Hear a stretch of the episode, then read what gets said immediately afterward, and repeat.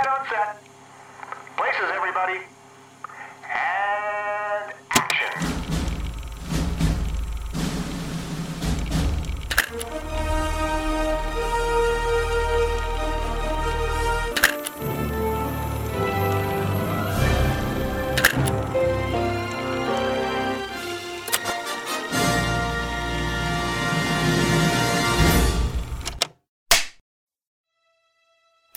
Há muito tempo, o mundo era cheio de maravilhas.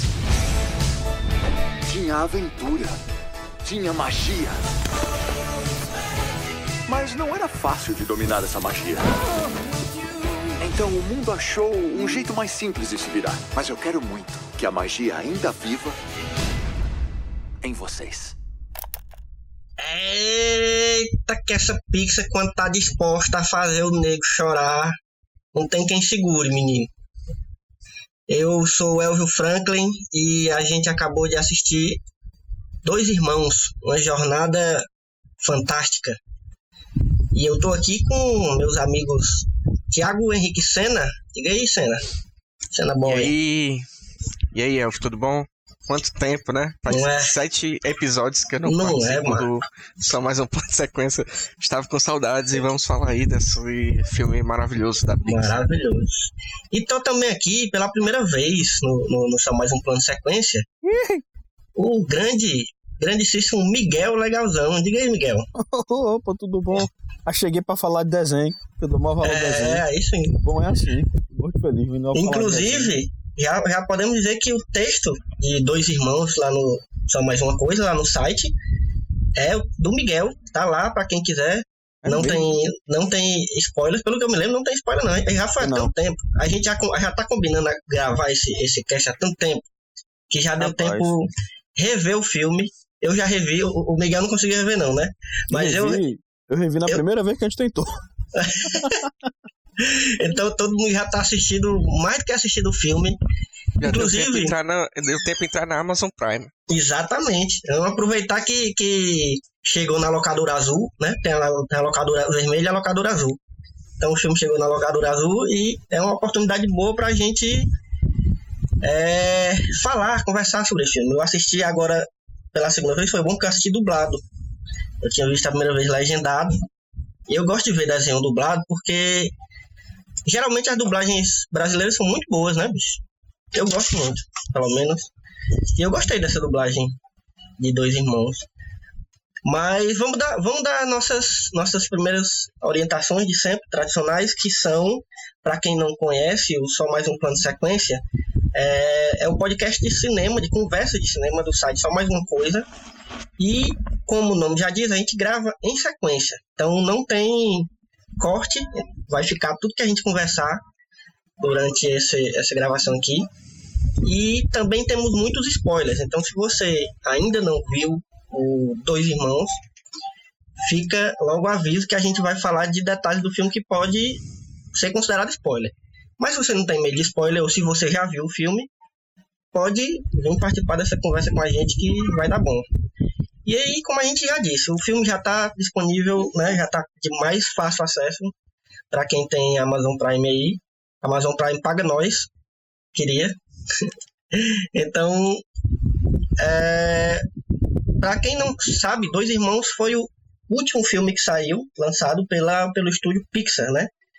Que é esse estúdio que que fez Existe. parceria Existe é, existe. exatamente. O objetivo deles é fazer. Porque quando você pensa que não, eles lançam. Eu, eu achava que esse filme ia ser. ia ser. Não ia, não ia fazer isso comigo. Eu achei que ia ser bem divertidozinho, mas ia ser só isso, entendeu? E até quando eu comecei a ver o filme, a primeira vez, eu senti isso. Eu senti, ah, esse filme vai ser divertidozinho, tem uma tem um universo legal que eles criaram aqui, mas não vai me fazer chorar. Oxi. Lê do engano. Eu não Não só chorei da primeira vez que eu assisti, quando chorei agora da segunda também. É, eu chorei as duas vezes também. Hoje, eu, hoje eu ainda chorei, ainda fiz a Aline chorar, porque eu fiz ela assistir comigo. Ela- e ela Tu não tinha chorou. visto ainda não? Foi a primeira vez que ela viu agora. Não, não tinha visto não, a primeira Oh, vez. mas- E eu, que e eu tentei fazer Eric assistir comigo agora, mas é difícil demais botar esse menino pra assistir filme longo. Ele só consegue assistir 20 minutos, aí começa a dispersar. E hoje ele ficou com sono, aí eu deixei ele dormir, porque menino na quarentena, quanto mais dormir, melhor. E inclusive tá aqui, dorme, dorme, dorme acordando, dorme acorda, dorme acorda. Aí tá, tá conversando com minha mãe ali, não sei o que eles estão planejando ali não. Mas é, é isso, a gente. A, o, o, pra quem não, não, não viu, quem tá ouvindo o podcast e ainda não, não assistiu o filme, Dois Irmãos fala sobre. Primeiro, ele, ele lhe situa num, num universo é, fantástico que é cheio de magia e cheio de criaturas fantásticas, mitológicas que a gente conhece, assim, que centauros, unicórnios, é, cavalos alados e, e, e, elfos e magia. Ele fala que esse mundo, a, a, a, principal coisa dele é que ele tinha magia, né? Tinha, tinha e a magia ajudava as pessoas. E era isso. Só que com o tempo, a magia não era simples de, de, de, de lidar, não era simples de controlar. E aí, com o tempo, as pessoas que não conseguiam ter muito controle da magia, né, que não eram os feiticeiros, os magos e tal, começaram a inventar coisas, né, tecnologias para poder não precisar usar magia. E, e eu achei essa essa essa ideia incrível, porque ela é tão simples, mas ao mesmo tempo faz tanto sentido, né? E casa muito com o nosso próprio universo. Por mais que o nosso universo não tenha, assim, a não ser que você acredite, né? Mas se você for um cético, o nosso universo não existe, não tem magia.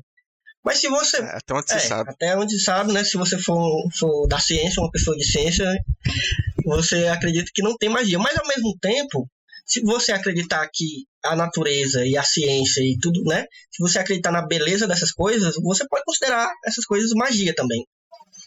E, a, e nós, seres humanos, também fomos, fomos evoluindo, né? Passando o tempo e, e, e criando artifícios e tecnologias que entre aspas, facilita, facilitam nossa, nossas vidas. Algumas facilitam, outras nem tanto, outras dificultam mais do que facilitam.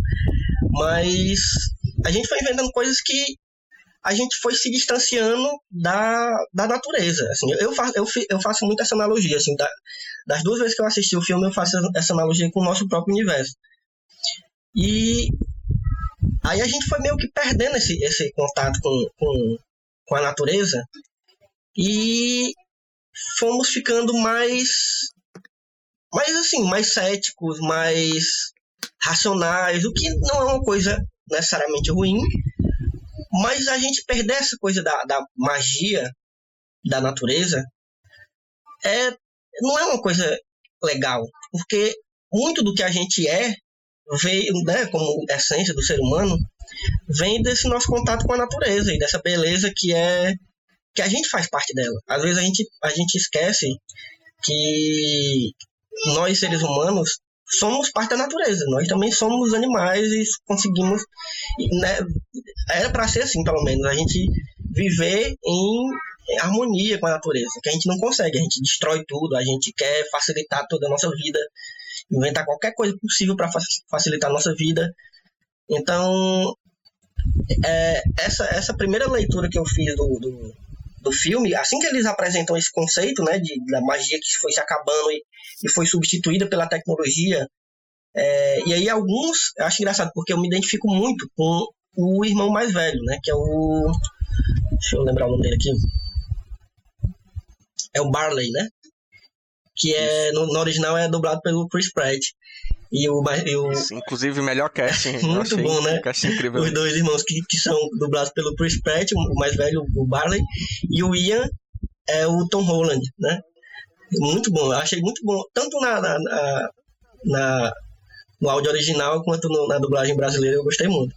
E aí é, eu me identifiquei muito com o Barley, porque ele é muito essa pessoa de, de, de que tem essa ligação com o passado, que essa né, dá, dá muita importância para o passado, para as coisas antigas e para para o que se, não só a, a, a, magia em si, né? Porque é, ele, ele dá importância para o conhecimento das coisas do passado. Ele acha que é importante você conhecer é, a história, conhecer o passado. E eu sou historiador, então muito do, do, do, do, daquele amor que eu sinto ainda assim pela história, mas quando eu entrei na história, que eu ainda era menino vai saindo do ensino médio, que eu entrei na história, ainda tinha aquela, aquela paixão, aquela coisa de ah, o conhecimento histórico, precisamos saber mitologia e tal, e por que, que a gente tem que saber essas coisas, e por que, que é importante.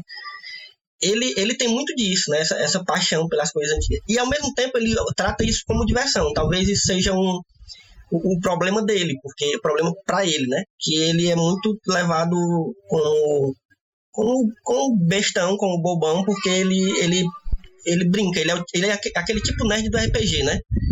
Aquele nerd do, do, do que conhece todos os, os, nomes das coisas de RPG e tal, e, e, e, e conhece muito de mitologia. E, e é isso, essa leitura que eu faço do, do, do filme, eu queria saber se você, o que, que vocês. Como é que vocês fazem também essa. essa, essa como é que vocês reconhecem essa, essa analogia que o filme faz? Acho sim.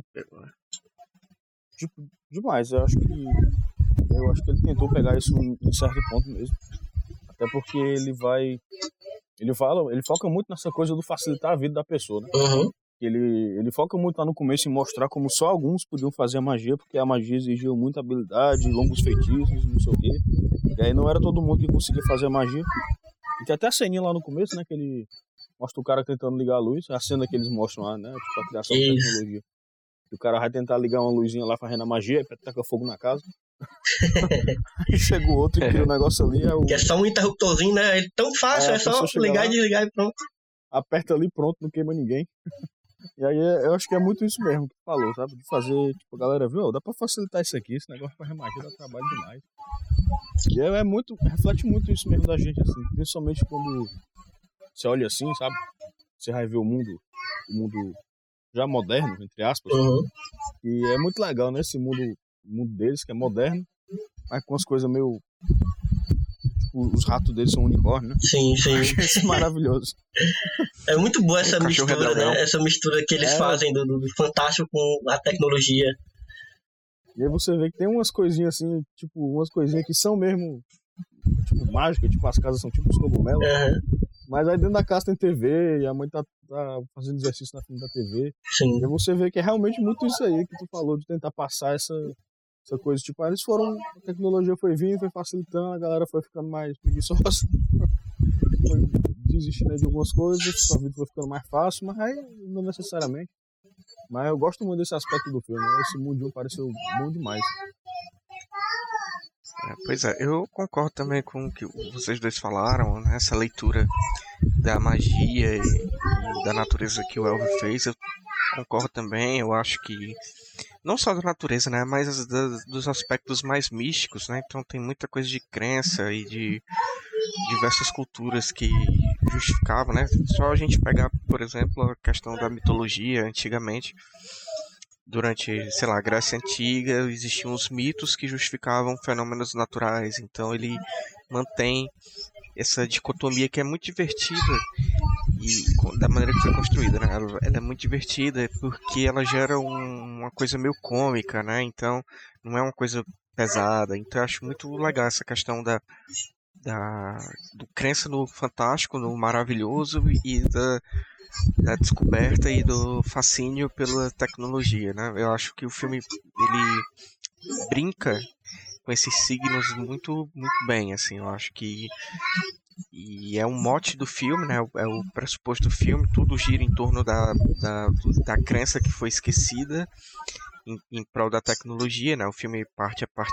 começa a partir disso e abre margens e, e portas para a imaginação, né? Então teve a primeira vez que eu assisti tinha determinados momentos do filme que eu não sabia muito bem o que esperar, porque era um universo completamente maluco, assim. Aquela cena das, das fadinhas na, nas muito motos, bom, assim, eu acho espetacular essa cena de perseguição. Muito boa. É uma das melhores coisas do filme. E eu gosto muito também desse esse ambiente de RPG que o filme propicia, né? Porque como o Elvio falou, o irmão mais velho, ele além dele ser um apaixonado pela cultura antiga do, do, povo e por preservar espaços históricos, né? Tudo isso, ele também é. Ele representa ali um, um aquele jogador de RPG nerdão, como o Elvio falou. E o nível do filme, ele meio que se equipara como se fosse uma aventura de RPG. Então, para quem jogou RPG, principalmente RPG de mesa no início ali naquela cena, tem um tabuleiro montado e tem várias miniaturas, né? Tem os livros de magia, tem os, os, cartões, tudo isso. Então, quem jogou muito RPG, principalmente ali né, quando ele era mais popular na década de 90 e nos anos 2000, com certeza vai se identificar muito com o filme. E principalmente na figura do irmão mais velho, do Bailey, que pra mim é, é, é a melhor coisa do filme, eu acho ele engraçado demais. E, enfim, o filme ele sabe mesclar muito bem essas, essas doses de fantasia e de aventura, né? E o que é engraçado, porque eu estava um pouco afastado dos filmes da Pixar. É, fazia um bom tempo que eu não assisti um filme da Pixar. Acho que o último filme da Pixar que eu vi foi o o Bom Dinossauro, que eu nem lembro, nem lembro que eu tinha visto. Porque foi trauma eu... aí, né? Foi trauma. É, e divertidamente, né? Ambos de 2015. Então já tá aí os 5 anos que eu não vi um filme da, da Pixar.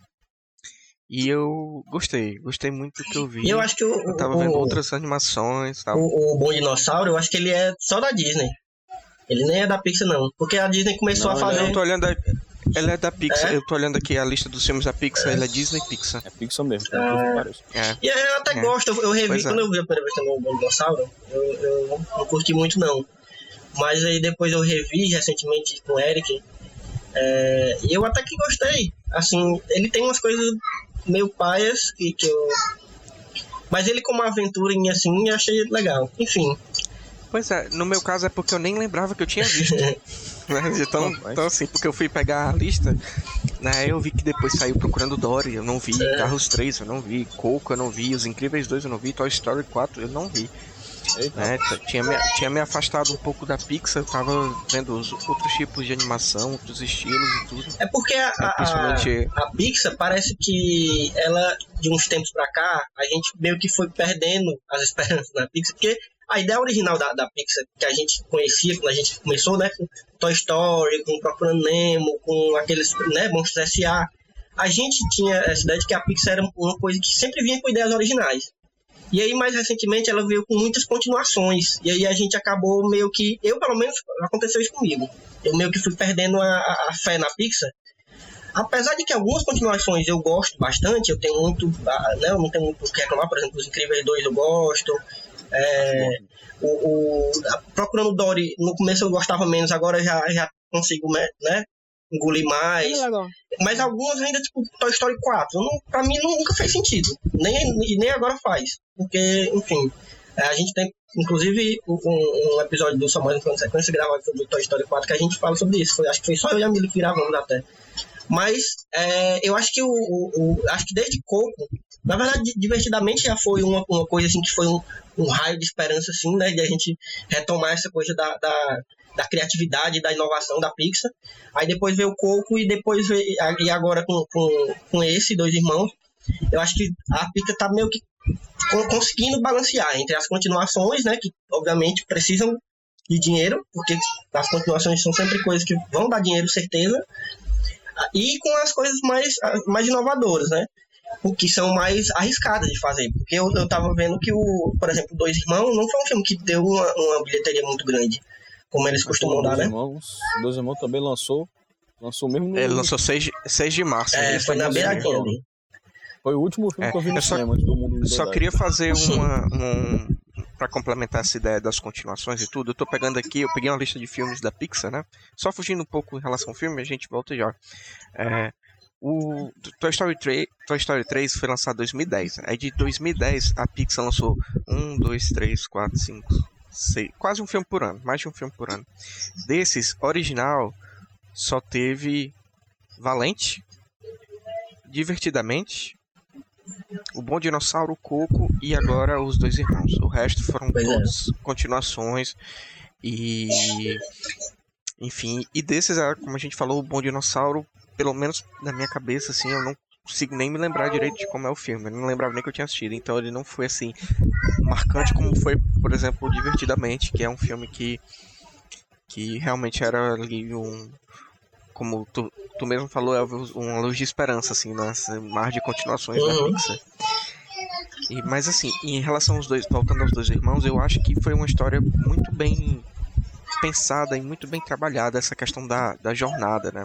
Né? Porque a tradição aqui no Brasil ficou dois irmãos uma jornada fantástica. Então ele já dá essa ideia do, da aventura e desse, desse desbravar o desconhecido, que é muito característico dos jogos de RPG. Sim. Inclusive no meio do, da, dos diálogos, né, tem um momento do filme em que eles estão numa encruzilhada, né? Ou eles vão pela estrada principal ou eles vão pelo caminho perigoso, né? O caminho mais, mais escuro. E o irmão mais velho quer pelo caminho mais escuro, porque o caminho mais óbvio sempre dá problema.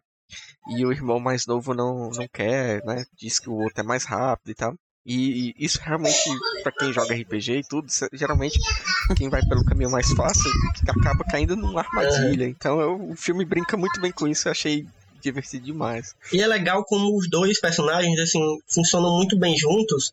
Porque, assim, eles não têm nada de tão inovador assim. Porque são os personagens. É, é a clássica dupla de personagens que são. É, contrários um ao outro, né? Um é muito.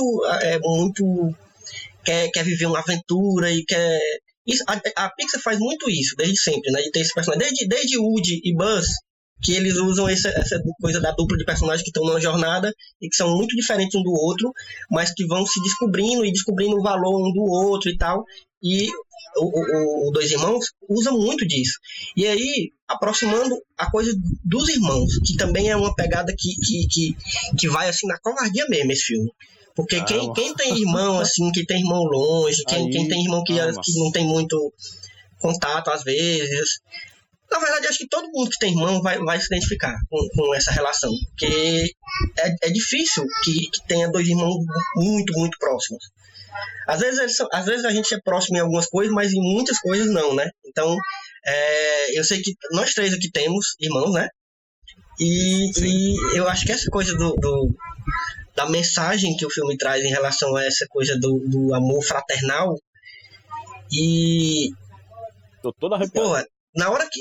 Já pulando assim, já pro fim do filme, assim, mas a gente vai indo e voltando. Mas eu tava lembrando aqui agora, eu, eu revi o, fi o filme hoje. E naquela hora que ele tá é, vendo a lista de coisas que ele queria fazer com o pai dele que ele não conseguiu, né, nessa jornada todinha, porque para ele foi meio que uma, que um fracasso, na verdade, aí quando ele começa a perceber que tudo isso ele estava fazendo com o irmão dele, e que o irmão dele, né, que, ele, que cresceu com ele, que ele cresceu com, com a ausência do pai, né, que faleceu quando ele ainda era muito, muito bebê, é, tudo, ele, tudo que ele queria, ele tá, estava vivendo com o irmão dele, ou ele já tinha vivido, ou ele estava vivendo, né, tudo, tudo que ele queria viver de, de aprendizado, ele estava vivendo com o irmão dele. Porra, isso aí foi fora demais para mim, porque eu sou irmão mais velho de, de cinco irmãos. Eu sou o mais velho. E, porra, eu fico, eu fico pensando como é, eu percebo isso, como meus irmãos, apesar da gente ter estar, estar distante, assim, geograficamente falando, porque todos eles moram no interior, é, como eles me admiram, assim, de uma certa forma, e como eles, quando eles falam comigo, é com a admiração e com aquela coisa do respeito, de, de, de porra, que foda as coisas que tu faz, que massa sabe? Como eles, como eles percebem essa, essa, como eles têm orgulho de mim e eu também tenho deles, entendeu? Assim, de, de, das coisas que eles fazem. Eu fico muito feliz quando eles têm alguma conquista e tal. Por mais que alguns sejam mais, mais, mais novinhos ainda, mas tá, tá doido quando um irmão meu diz que, sei lá, tirou uma nota boa em alguma coisa. Eu fico, caraca, no céu, assim, sabe? e eu queria saber de vocês é. como é que foi essa coisa, dessa mensagem do, do, amor fraternal que o filme traz muito forte. Como é que, que vocês sentiram isso? Rapaz. Espera aí que eu, eu fiquei com vontade de chorar só lembrando. É, é, eu posso falar enquanto o Miguel. Vai, vai, vai, por favor. Vai o... pensando aí. Eu acho que o, o, o filme. É, assim, a minha, minha diferença no caso do, do filme é porque a diferença de idade minha pro meu irmão é muito grande, né? São 17 anos. Então a gente não pegou essa mesma faixa etária do, do filme, né? Que são que tem uma idade relativamente próxima e tudo mais. A gente consegue entender algumas coisas, né? Porque a, a, eu achei legal por conta do subtítulo que é, que é uma jornada fantástica, mas a jornada é fantástica não só pelo mundo fantástico, mas também pelo autoconhecimento do personagem né, e de ele conseguir perceber que durante esse tempo todo, né, quem realmente esteve ao lado dele era o irmão. Essa cena aí que o El falou dele, né, dando cheque lá nas, na listinha de coisas e ele percebendo isso, é, um, é uma tomada de consciência muito interessante. E com certeza balança assim na nossa, na nossa relação fraternal. Eu, eu apesar da diferença de idade com meu irmão, eu tenho uma relação muito boa com ele. E a gente conversa sobre muitas coisas, principalmente sobre videogame, porque ele gosta muito de jogar videogame. E às vezes ele me faz muita raiva também, como tem momentos do filme que o, o irmão ele causa raiva no outro e eles meio que brigam, né? Tem um momento ali. Então é, eu acho muito interessante porque é uma, uma, uma relação genuína, né? Então ele o filme ele acerta muito bem nessa construção. É, pode ser que pegue um pouquinho de uma relação do irmão com de uma pessoa com o irmão aqui, um pouquinho de relação do irmão com outro ali, mas no geral a relação de irmãos é o que aquele filme mostra. É, e eu acho muito bem construído, assim, me tocou bastante, principalmente por conta do desejo dele de ver o pai, né? E no final ele não, ele não ele abria mão disso, né? O protagonista, Sim. o Ia, ele abre a mão disso. Por quê? Porque para ele cai a ficha de que ele sempre, ele nunca teve pai. Desde que ele nasceu, ele nunca teve pai. O pai morreu antes de ele nascer, mas ele sempre teve um irmão. E o irmão não. O irmão ele tinha conhecido o pai, né? Quando o pai morreu. Inclusive tem um, uma mini, um mini um mini drama ali, né? Porque ele não conseguiu se despedir do pai. Sim, sim. E eu achei muito bonito ele abrindo a mão disso pro irmão poder ir lá também. Eu achei esse filme incrível, assim. Ele acertou em muitos pontos. E, e foi bem assim na ferida, né? De, ferida que eu digo assim, no, no sentimento. Uhum. E realmente ele, ele mexe assim com a gente. Eu fui assistindo, chorei de novo e eu acho que todo mundo que eu for ver eu vou chorar com esse filme, porque ah, ele é certeza. é muito muito bonito. E tu, Miguel, como é que, como é que foi essa coisa do, do, do irmão? Macho, macho, macho, ai ai. E dizer, eu tenho um irmão aqui que ele é 8 anos mais novo que eu. No caso, né, não é uma diferença aí do Senna, né, também 17 anos. é 8 anos, que é uma diferença assim considerável de idade, né, né quase, quase 10 anos. E é, a gente tem uma relação assim muito muito Sim, sabe? É, é uma relação de amigo, mas é uma relação quase como se eu fosse mentor dele, sabe? Sim, sim. Um pouco, às vezes. Porque, tipo, querendo ou não, a gente é mais próximo do que eu, eu sou do, dos meus pais, por exemplo, né? Mas não, não é a mesma coisa, sabe? Não, não é como se eu fosse um amigo dele, se eu fosse tipo uma diferença de dois, três anos, uhum. tal qual o personagem do primeiro, mas aí tem uma, uma coisa meio assim. E uma coisa que eu, que eu sempre vejo meu irmão, toda vez que meu irmão fala isso, eu fico, eu fico balançado. E aí ele falar que eu sou inspiração para ele. Porra, foda demais, né? Isso pra um irmão mais velho é aí pesado, né? É, e aí, no dia que eu fui ver o filme, como eu já falei, né? Esse foi o último filme que eu vi no cinema antes do mundo despirocar, né? o último filme que eu vi lá. E eh, nesse dia eu chamei ele pra ver, ele não quis ver que tava jogando LOL, né? Eu falei, ah, tá bom, tô jogando LOL aí. E aí eu ouvi isso dele, falei antes de sair, né? Só pra dar aquele check ali, de chamei o menino. E aí fui ver o filme. Aí, né? Filme, vi o filme. Terminei o filme, mesmo, destruído. Justamente por causa disso. Porque eu tenho essa relação muito próxima com meu irmão nas coisas que a gente faz sabe? A gente come mais velho, eu saio pra comer com ele, a gente vai, vai assistir filme, a gente vai jogar videogame, vai jogar jogo tabuleiro aí no canto. A gente tem muito essa relação mesmo de amizade, porém eu com um pouquinho mais de responsabilidade por ser muito, assim, levemente mais velho que ele. Então fica muito essa coisa meio, meio assim parecida com o, do filme mesmo, sabe? Eu sou muito o Barley no sentido de eu, eu sou muito empolgadão, eu sou muito, muito doido assim, gosto de RPG, tenho essas coisas que foram a minha cultura quando eu cresci. E eu passo, tento sempre passar muito isso para ele, então eu me senti tão ali no, na relação do Barley com o Ian, até porque meu irmão parece com o Ian fisicamente. o pior é que eu também tenho um irmão pequeno que parece muito com o Ian, bicho. Quando eu assisti, eu meu mandei irmão... na hora a, a, foto para pro grupo lá da família pra mostrar. Meu irmão é desse jeito aí, eu, eu, tô, eu tô ali, mais ou menos barro, não é tão barro não, meio gordinho ali igual a ele, mas meu irmão é igualzinho o Ian, é retão, vara, vara da vida grande. Caralho. E, e é isso, acho que aí? é, o- o- os irmãos, não só os irmãos mais novos aprendem muito com, com o mais velho, como a gente que é irmão mais velho também aprende muito com os mais novos, né, bicho? Porque é uma relação Principalmente né, que. nesse tempo, né? é Exatamente. Que- e- e- exatamente, eu já ia falar, assim, nesse tempo que tem muitos, muitas famílias que estão passando um tempo que jamais tinham passado antes juntos, assim, né, a quantidade de tempo, passando muito tempo juntos, é, eu acho que é um momento onde esse filme, bicho, se torna muito, muito necessário, a mensagem desse filme, É, que é dessa aproximação, como é importante essa aproximação, né, entre irmãos, que, que é uma coisa que é uma amizade, mas, mas vai além da amizade, né, eu É, acho que não- não- é. Né? E, e é e diferencia da posição que você tá também, né? Se você for irmão mais novo, é uma amizade Isso. uma coisa diferente, com outro tempero. Se você for mais velho, é uma amizade com, de outro jeito. Exatamente. Então não é igual pros dois, mas, mas é, assim. E outra coisa que, que esse filme traz, e que é- é- eu acho que é uma marca da Pixar, que tá em muitos dos filmes da Pixar, é, que eu consigo lembrar, é a coisa do luto, né? De tratar o luto. E com crianças, bicho, eu acho isso tão importante. Eu acho que a gente é tão privilegiado de ter a Pixar é, trazendo esse assunto, porque a gente viu isso desde. De, lembrando aqui, né? De, de corpo, a gente viu isso, né? Mais recentemente.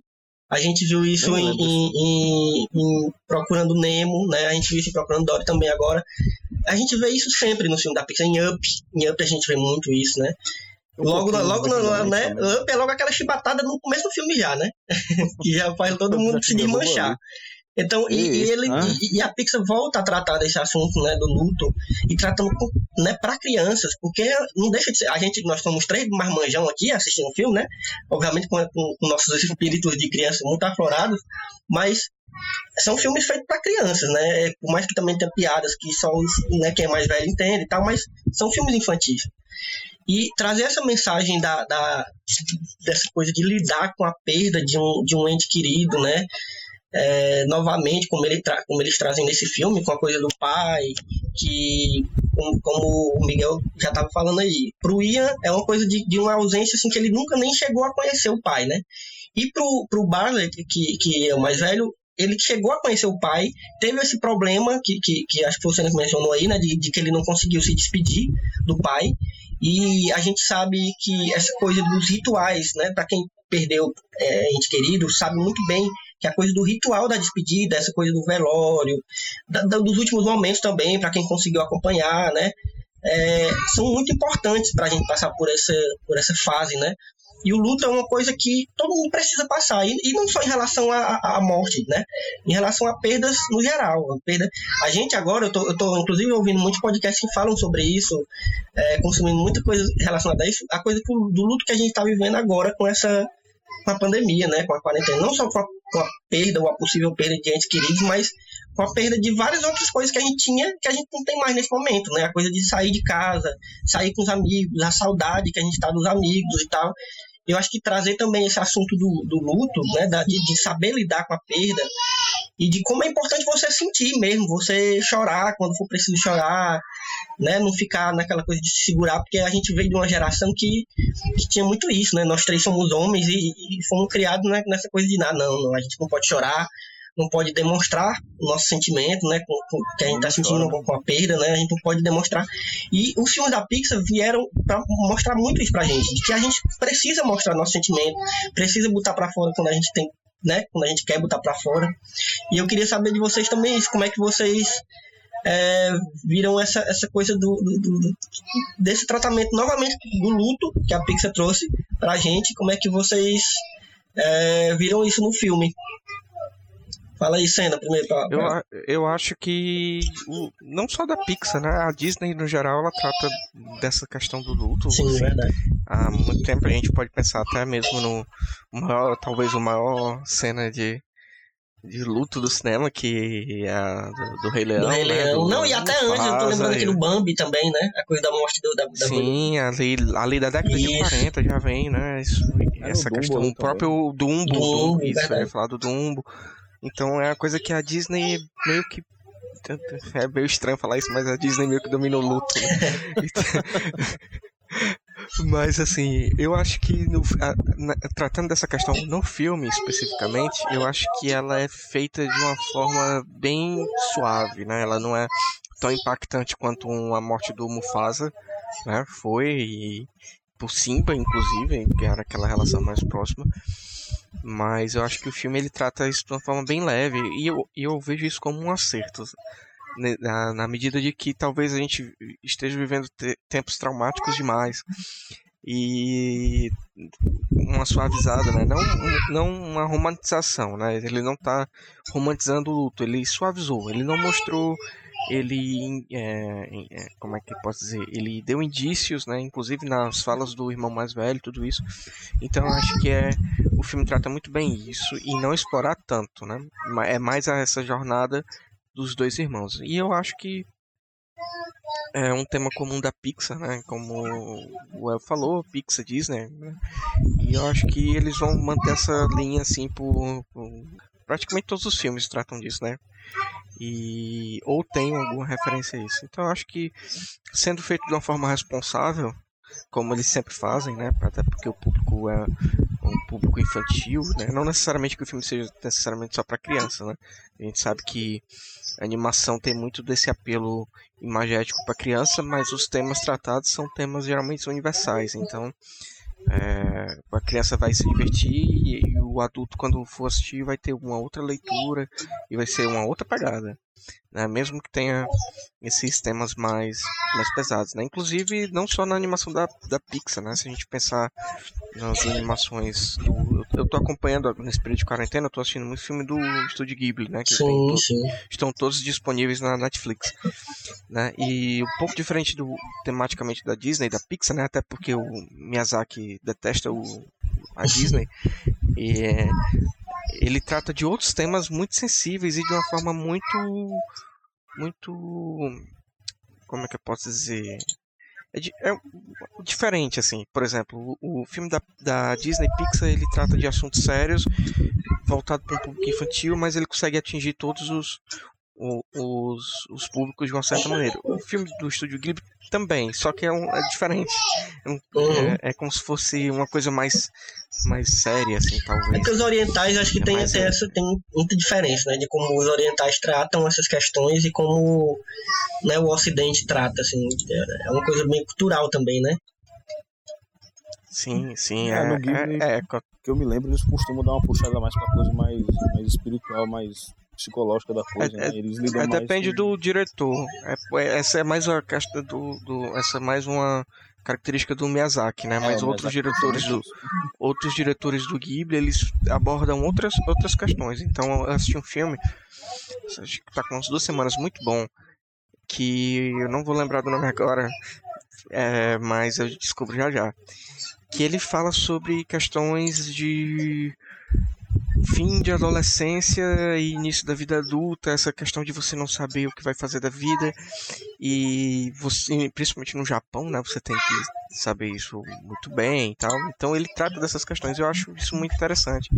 Como as animações de uma forma geral, né, agora já abrindo para para tudo, eles eles trazem essa questão do lúdico, né, do, do do alegórico e com um tema mais mais no mundo real, assim, mais, mais pesado. Será que esse que tu tá falando, será que é o Memórias de Ontem? O Only Yesterday? Ou não? É, não, eu tô procurando aqui, eu vou já achar. É o.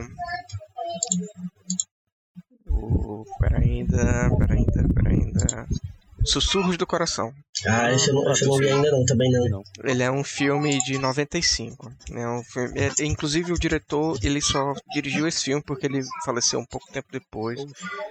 É, mas ele foi produtor do Princesa Mononoke. É, ele, ele geralmente era produtor dos filmes do Miyazaki e esse foi o primeiro longa que ele dirigiu e ele faleceu pouco tempo depois. Mas é um filme muito legal. E fica aí a minha recomendação. Não é ainda o final do, do, do cast, né? Que a gente tem um momento que é cap, mas. E, inclusive eu vou falar de outros filmes do Ghibli lá, mas eu, eu, eu só para exemplificar essa questão da, da linguagem de animação com os temas mais universais que tanto a Disney, Pixar como qualquer outro estúdio assim, trazem. E uma, tem, tem uma coisa que eu lembro que eu quando eu tava revisando o texto do, do, do Miguel, que ele fala que eu eu fui atentar mais, assim, ficar mais atento, assim, é uma coisa óbvia no filme, mas eu fiquei mais atento agora assistindo a segunda vez, prestando mais atenção nisso, que é a jornada também da mãe dele com a, a Mantícora, né, que, que é uma, uma jornada paralela que, que rola no filme, que é a Laura, né, que é a mãe, que é a mãe dos, dos meninos, e a Mantícora, que eu acho que, eu não lembro o nome dela, como é o nome da, da, da Mantícora? Não lembro. Enfim. Acho que é Mantícora, não? É. Eu acho que é Mantícora. É, não, eu acho que ela tem um nome. Ela tem um nome assim, porque quando eles chegam no restaurante, né? Que o restaurante tá todo. Tipo Ah, é. aqueles restaurantes de beira de estrada americano tradicional. é, a, a atendente lá fala o nome dela, porque eu não tô lembrando agora. E também não vi aqui que não tem no IMDB. Mas, é, inclusive, que isso também, a dublagem original é incrível. E, e- e mais uma vez o cast incrível, que é quem dubla a Laura é a Julia Louis Dreyfus, né? Que é a que fez que fez Seinfeld e a Mantícora é a Otávia Spencer. Cara, e a jornada delas é muito legal também. E é muito massa eles escolherem também mostrar essa jornada da mãe. Não só do, do- do- dos personagens, né? Que, que, que geralmente a gente vê, dos- dos, dos dois jovens e tal, que estão vivendo aquela aventura. Mas a mãe também em busca deles e como ela também se descobre, né? Nessa, nessa jornada. Na verdade, todas duas, né?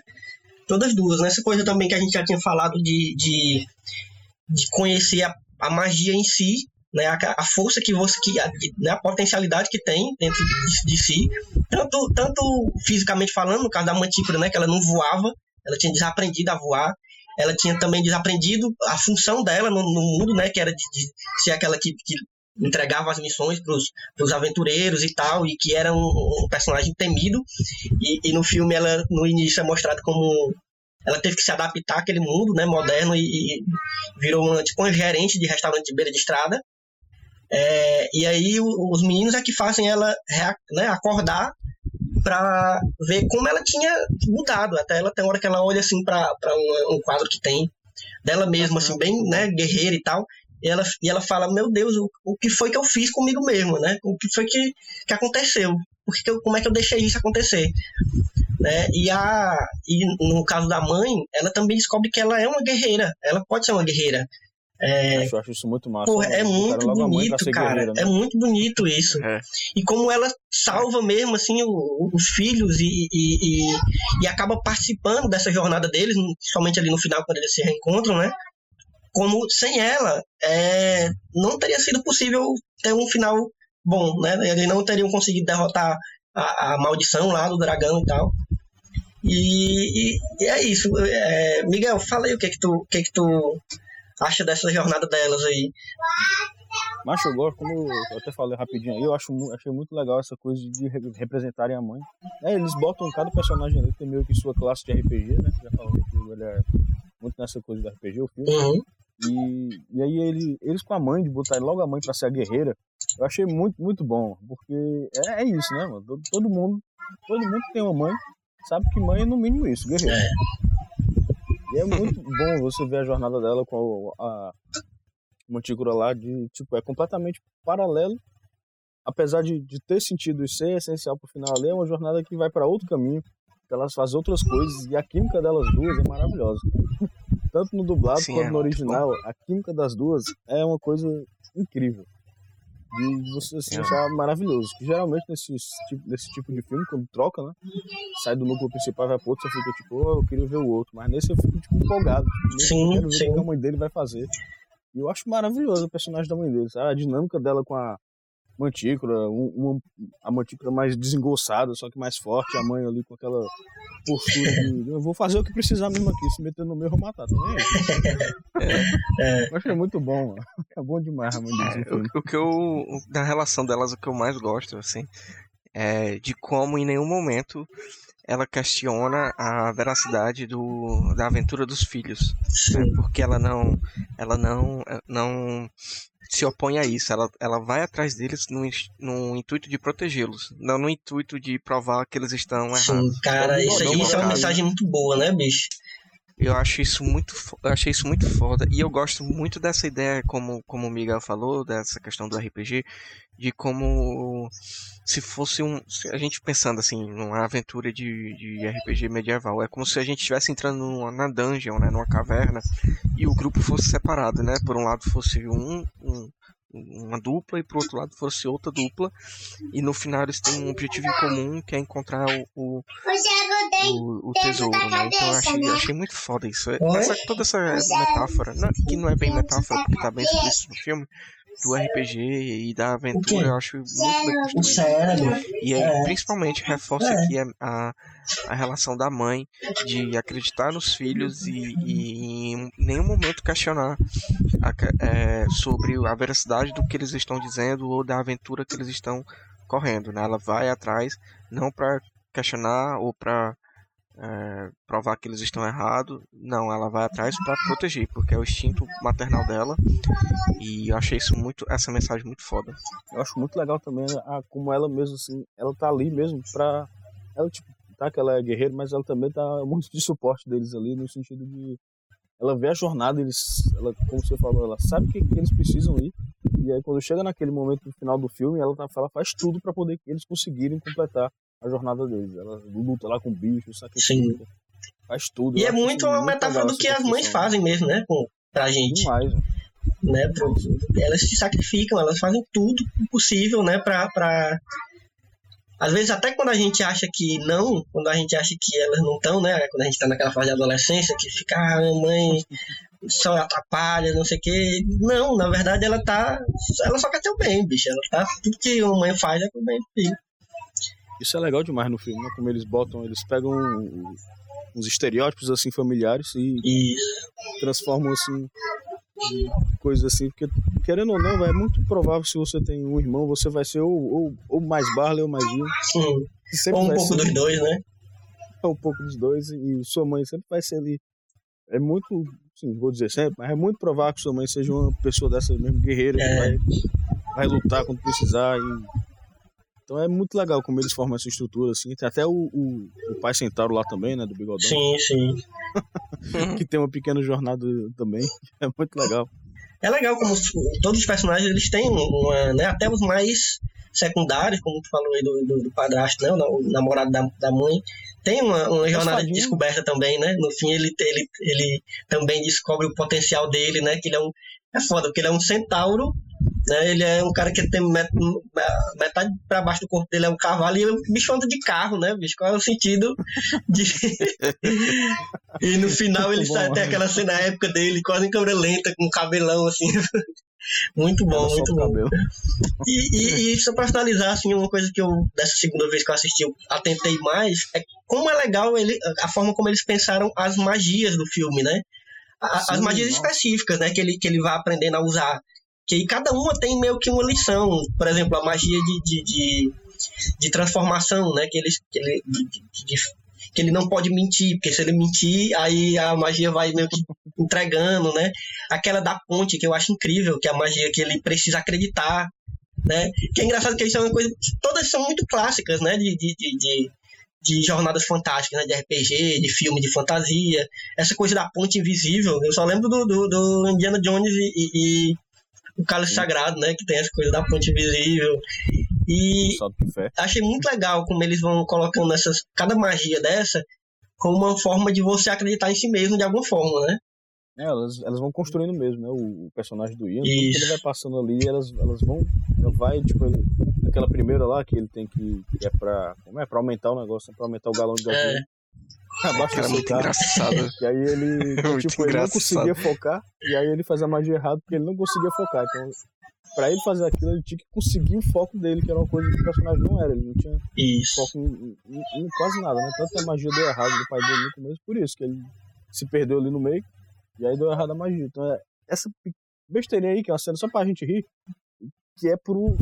Mostra pra ele que tá ganhando o fogo dele, vai construir. Tudo isso constrói o personagem, eu acho maravilhoso. E outra coisa, Mas... pra, pra...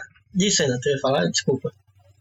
Não, eu ia falar dessa questão da magia no sentido de que, como ele ainda tá aprendendo, lembra muito as aventuras quando a gente jogava, né, RPG. Então a gente começava ali com um personagem. Eu, eu particularmente nunca fui muito, muito preferente usar mago, né? Nunca joguei muito com mago, mas já joguei algumas vezes. E quando a gente começa no nível baixo, assim, a gente não tem muita experiência, nem muita, muita know-how de magia, então é meio que a gente acompanhar aquela aventura e ver ele subindo de nível e aprendendo coisas novas, é, tem essa sensação muito, muito gostosa e, e, saudosista desse, desse tempo. Mas eu, eu ia falar de um personagem muito importante no filme isso, e que, que é me deixou muito emocionado. Que é a Guinevere. Que é. que é o carro do, do, do Barley, né? Que, que, cara, é incrível como eles constroem o carro como realmente um, um, um, um cavalo de, né, de, de, de, uma aventura fantástica, assim, pro, pro personagem. E o Muito fim bom. dela, cara, né, que ela se sacrifica, cara, aquela cena foi a cena Pra, pra ter ideia, dessa vez que eu assisti a segunda vez agora, né? Eu chorei muito nessa parte que ele vai dando cheque na lista e percebe que as coisas que ele viveu com o irmão dele e tal. Mas da primeira vez, a parte que eu mais chorei do filme foi essa, bicho. A parte do, da, da, da, do sacrifício da Guinevere. Que é linda a cena, bicho. É muito, muito bem é bonito, não é, né? A música épica, né? E aquele, aquela coisa em câmera lenta, e aí o, o, o pneu. O, escolhe, o né? ângulo. Aí o pneu, o pneu estoura e aí ela fica fazendo aquele barulho de que parece casco de cavalo, né? Aí depois o, as cartas que voam do porta-luva e fazem tipo umas asas. Mas aquela cena é incrível, é genial, é genial. Muito bom. A galera que pensou naquela cena ali, parabéns, viu? É, foi, foi, foi foda.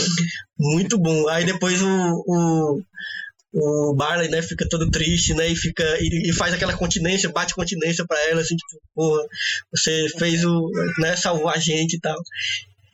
E é isso, galera. Acho que tem muita coisa para conversar sobre esse filme. Esse filme tem que ser revisto. Esse é um dos filmes que eu tenho certeza que eu vou rever muitas vezes ainda.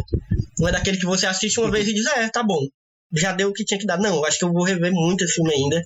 Porque ele é muito é divertido, ele é gostoso de, de assistir, né, bicho? Ele é e, e, eu acho que é daquele que a gente vai percebendo uma coisinha ou outra toda vez que a gente assistir, sabia? É, detalhes, assim, que ele é muito cheio de acho. detalhezinho, né? De referências e tal.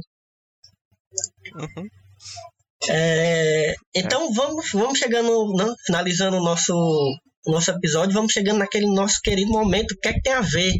Que pra quem não sabe, Eita. é o momento onde a gente fala de alguma coisa que a gente lembrou enquanto a gente estava assistindo o filme. Pode ser outro filme, pode ser uma série, um livro, quadrinho, um videogame, qualquer coisa que a gente lembrou assim. Não precisa ser uma recomendação boa, pode ser às vezes uma lembrança que não, não é muito boa. Como no meu caso vai ser, eu, eu posso começar aqui já falando que no meu caso a minha recomendação não é uma recomendação, é, uma, é um aviso. mas é um filme que muita gente gostou, mas eu não comprei a ideia. Assim, eu acho que tinha um potencial mas não funcionou. E eu acho que, o, graças a Deus, que veio Dois Irmãos e conseguiu pegar uma ideia parecida e, e, fazer funcionar bem. Que é aquele filme da Netflix, o Bright, né? Que é o filme com o Will Smith. Eita. Que é dirigido pelo Eita. David Ayer. Que tem também essa ideia do, do da, da, coisa da fantasia Pô, misturado com a modernidade, né?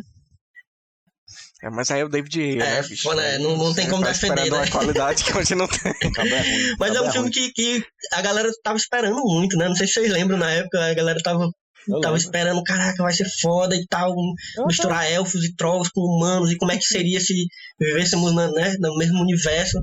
E eu, eu assim, eu tava, não tava esperando muito, mas tava, pô, é uma ideia massa que se, se o cara souber aproveitar, vai dar bom e o cara não soube aproveitar. Por mim, gente. Tipo, foi, pra mim é uma cagada muito grande esse filme. Muito grande. E me dá mais raiva ainda pensar nisso, de que era uma ideia muito boa, que não, não foi bem aproveitada. Eu até gosto dele. e foi logo depois do Esquadrão Suicida, hein? É, ainda, ainda tinha esse ranço aí, né? Do, do, do Esquadrão Suicida da época. Acabou que não fez um, um botão pé um, um, deu uma dentro, só pé na jaca. E vai ter, e eu tô vendo aqui, fui, fui só conferir a data pra saber se era antes ou depois do Esquadrão. Vai ter uma continuação. Ah, Maria. E ele vai dirigir. É, vamos, é, eu, eu sempre é. espero que, né, o melhor, né? Mas assim, é, o prognóstico não é muito bom. não. É, posso dar a minha Arrocha, arrocha. Eu tenho duas recomendações, uma bem óbvia, assim, que é uma série animada que se chama Caverna do Dragão. Sim. Que, né, se você não viu, veja que é muito boa. Não tem final, animado, né? Eles pegaram o roteiro e transformaram num quadrinho. Então, se você quer, quiser saber o final, você vai ter que ler. Mas é basicamente uma um grupo de, de jovens que entram num mundo fantástico e tentam retornar para casa. E cada um deles recebe uma classe, né? Então tem o bárbaro, tem o arqueiro, tem a, acrobata, tem a, o mágico, né? a ladra o, e o cavaleiro. E, as aventuras são muito pautadas no, no RPG, principalmente no, como ele é uma série animada dos anos 80. Ele é muito pautado no, naquele RPG ainda meio, meio primordial ali, né? Porque o, termo RPG e todos os livros e tudo surgiu mais ou menos na década de 70, né, muito influenciado da, da obra do Tolkien, né? E ele ainda tem uns conceitos ainda muito rudimentares, então talvez quem esteja acostumado muito com um RPG hoje em dia não, não vai identificar muita coisa, mas ele tem um clima de aventura muito, muito bacana. Ele é, ele é e... literalmente é, tirado do, do Dungeons Dragons, né? Que eu acho que é um RPG que já existia. É, o nome, o nome que, é o, que é o famoso D&D. O nome, inclusive, D&D, exatamente. Ele é chupado totalmente. E eu acho que, inclusive, um dos produtores era um dos autores do livro. Eu não tenho essa informação não tenho como confirmar, mas eu acho que eu li em algum lugar que era mais ou menos isso. Não, mas aqui nesse podcast aguarda... trabalhamos com informações que não temos como provar. Aqui pode estar tá liberado. Inclusive, é, vou deixar aqui uma, um pedido, né? A Netflix, por favor, faça um remake desse. desse. dessa série. Pô, seria né? foda. Já que ela tá. Tu não queria, não? Tá eu doido, queria. Eu queria. E, enfim, deixa aí a minha recomendação. É Caverna do Dragão. Não sei se tem fácil acesso na internet. Né? Deve ter, deve ter. E principalmente, ó, jovens e... que estão ouvindo a gente, se você só ouviu falar de Caverna do Dragão, ou se você nem ouviu falar, pelo amor de Deus. É um negócio que. É, é, nós três aqui somos, né, temos idades parecidas. A gente cresceu assim nisso aí. E, e, e, aprendemos muito com, com Caverna do Dragão. É, inclusive, fica aí a, a, gente pode procurar alguma coisa, é, trailer, alguma coisa assim, para deixar no, na descrição. Sim, vamos deixar, do, nem que seja, nem que seja abertura, né? Quiser. A abertura era massa demais. É, a abertura é muito foda. E. A minha outra recomendação é um, é um filme do Ghibli, do estúdio Ghibli, né? Eu já tinha falado aqui da Sussurros do Coração, que é um filme que eu vi recentemente. Tinha gostado muito, mas o filme que eu vou recomendar, que também trata muito dessa relação familiar, principalmente entre irmãos, no caso, irmãs, é o Meu Vizinho Totoro. Da, da, ele, do estúdio Ghibli, né? Como eu falei, ele está disponível na Netflix. A Netflix ela está licenciando todos os filmes do Ghibli, com exceção do Túmulo dos Vagalumes, porque ela, o, o Ghibli não tem os direitos desse filme, né? Então todos os filmes que o Ghibli tem direitos estão licenciados na Netflix. E o mundo tá triste mais, ele... né? Ninguém precisa desse pra chorar mais. Já ia dizer. É, mas, mas, mas quem quiser assistir, ele tem disponível no, no YouTube. Né? Assim, quem quiser correr esse risco. Mas o YouTube... É um filme bem triste. Eu né? nunca assisti, eu nunca assisti, meu... porque eu nunca me senti preparado. no caso do meu vizinho Totoro, ele é um filme também que mexe muito com a fantasia, mas não essa fantasia de RPG, coisa assim, mas uma fantasia mais folclórica, né? Japonesa, que são de duas irmãs descobrindo esse ser fantástico que é o Totoro, que vive na, na floresta, e também tem a questão do quase luto, né? Porque a mãe delas está doente, com, internado no hospital. Enfim, é um filme muito bonito. Fica aí a minha recomendação. Show. Tu, Miguel, o que, que tu lembrou quando tava vendo o filme? Acho eu vou trazer duas coisas. Uma que eu lembrei na primeira vez e outra que eu lembrei na segunda vez que eu vi. Que por coincidência são da mesma pessoa. Olha aí. Sim. David Ayer. ah, rapaz, Deus me livre. Sai daí. Mas não. A primeira, primeira, primeira dica aí, quando eu lembrei que eu tava vendo a primeira vez, foi que eu lembrei muito de Hora de Aventura. Oh, esse desenho maravilhoso. Que é, é, meio que tem muita referência a RPG, né? É a história do. Sim, sim. Do Finn e do Jake, seu cachorro. Então, do Jake, seu amigo humano Finn. E eles vivem nesse mundo, na terra de O, ou de Um, preferir chamar. E é um mundo fantástico de RPG, só que bem doido, com as criaturas muito diferentonas, muito loucas. E é bem legal, ele puxa muito para essas coisas do RPG, ele tem uma construção de mundo bem legal. E é bom demais o desenho. Tem um, um humor bem peculiar. Humor eu amo, diferente. eu amo. Adoro também. Já acabou, fechou, acho que faz uns dois anos, foi um ano, não lembro. Mas acabou aí Hora de Aventura, mas é um desenho muito bom de se assistir. Bom demais, episódiozinhos ali de 10 minutos. E é, ó, perfeito. Da nova era de ouro do Cartoon aí, que só veio com coisa boa.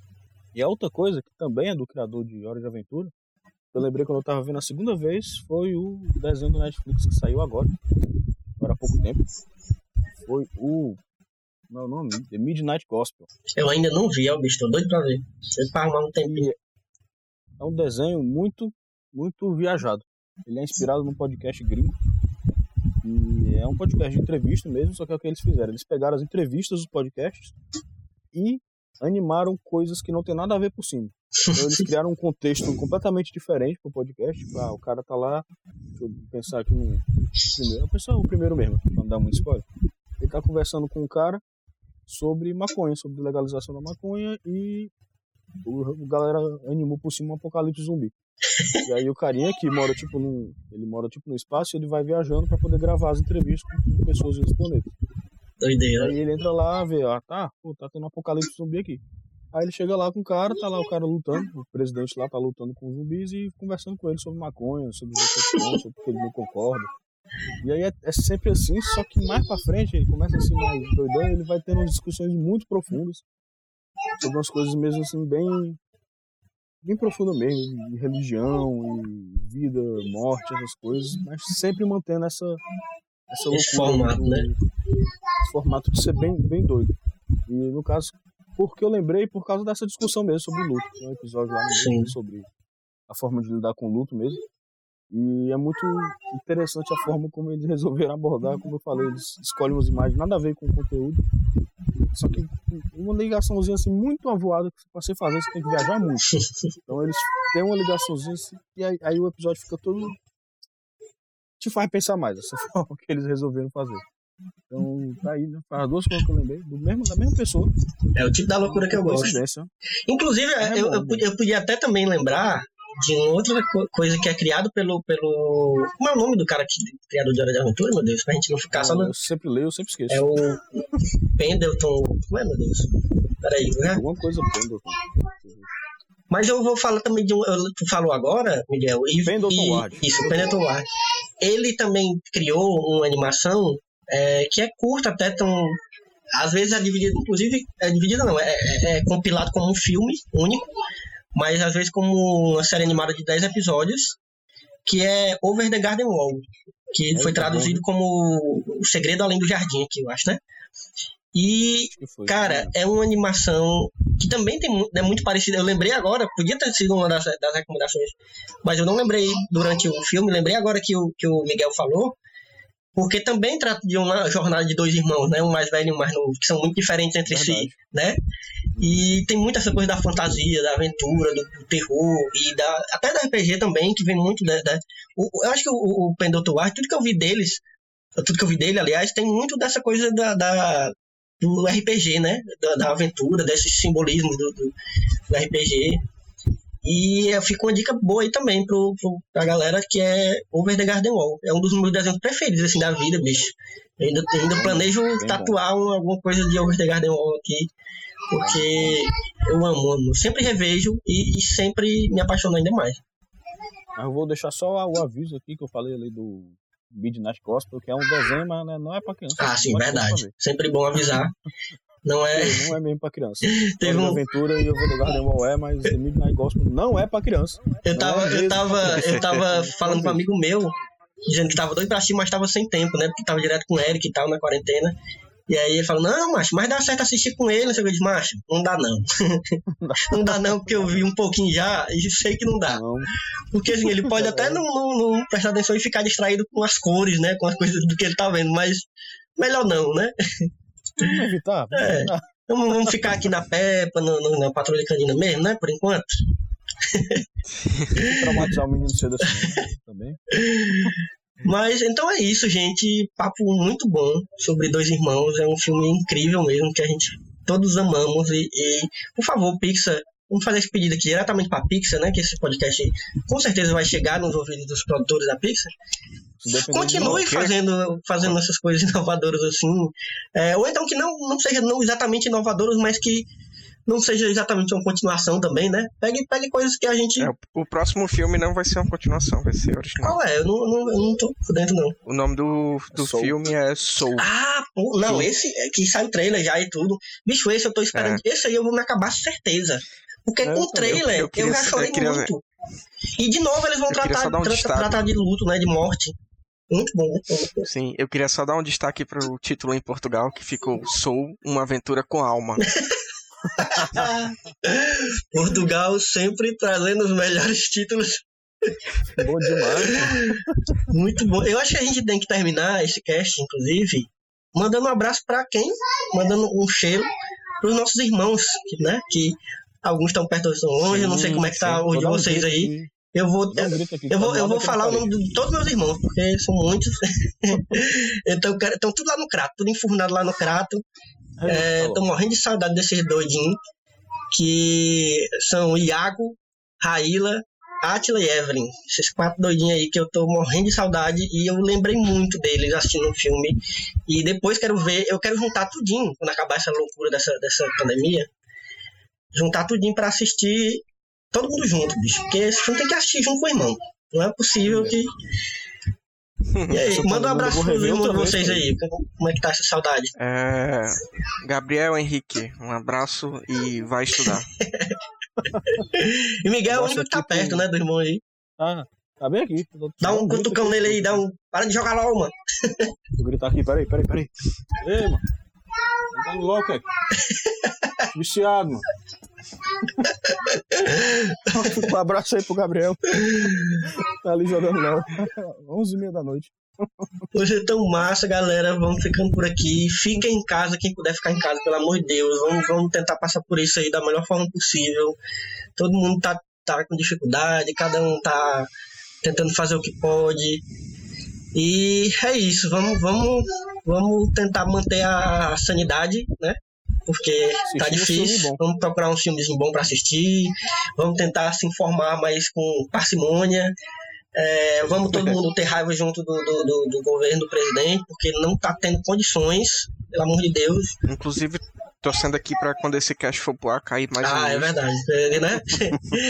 senhor tava falando hoje que sempre que o Memory One, que inclusive escutem o Memory One, que é o nosso podcast de games, que é, que é hosteado pelo nosso Thiago Senna, toda vez que saiu, nos últimos dois episódios que saíram, caiu um início, não foi, Senna? Então a gente tem que, Foi, tem que manter essa frequência aí. De, de episódios saindo Até até, o Bolsonaro cair presidente, né? Foi. Não esse negócio. Nosso dever como brasileiro. É, exatamente. Né? A gente tem que cumprir essa missão aí.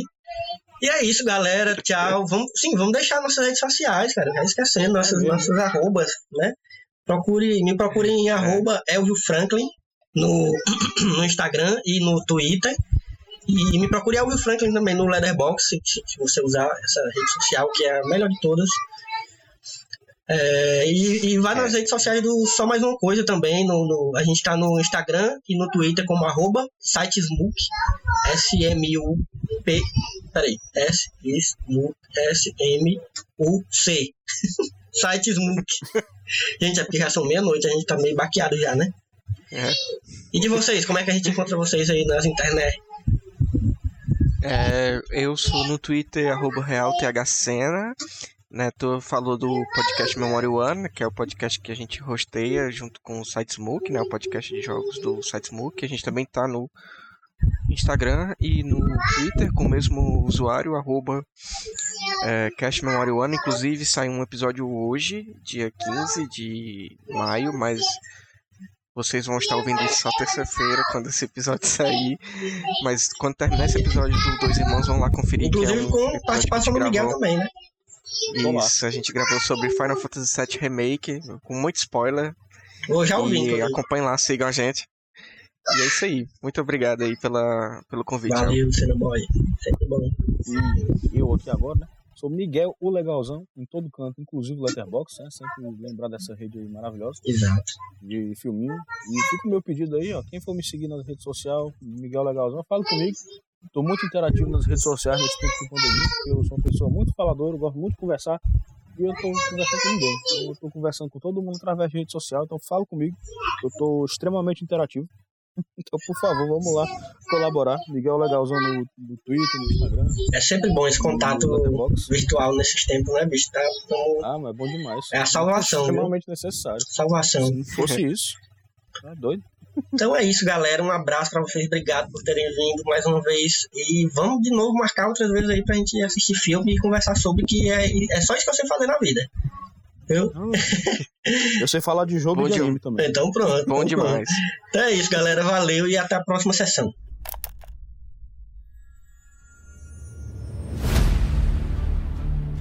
Seu pai disse para dar isso a vocês quando fossem maiores de 16. É um cajado de bruxo! O papai era um bruxo! O seu pai era um contador. Da Disney e Pixar. O feitiço traz ele de volta. O quê? Voltar, tipo, voltar à vida, isso não é possível. Ah, é sim, com isso! Eu vou encontrar o papai? Uau! Pés!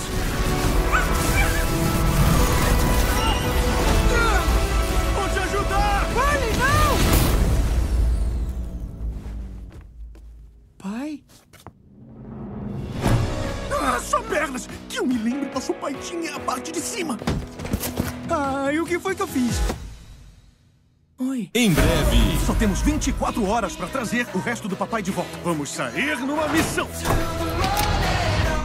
Tcharam! Ah, eu curti! Vamos nessa! Dos criadores de Toy Story, Os Incríveis e Viva a Vida é uma Festa. Eu iria pela passagem do perigo, Mas a via expressa é mais rápida. não a longo prazo. Tá. Pai, vamos!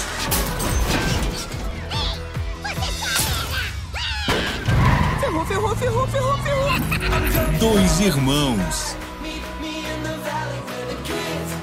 Cuidado, pode ter armadilhas. Unicórnios!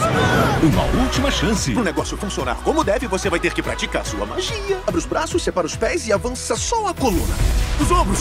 Eu tô tentando focar! Foca! Esquece! Barley! Ferrou! De trazer a magia de O volta. que foi agora? Criar e pontem. Essa magia cria uma ponte e você anda nela. Se você pensar que a ponte tá aí, ela tá aí. Você vai conseguir.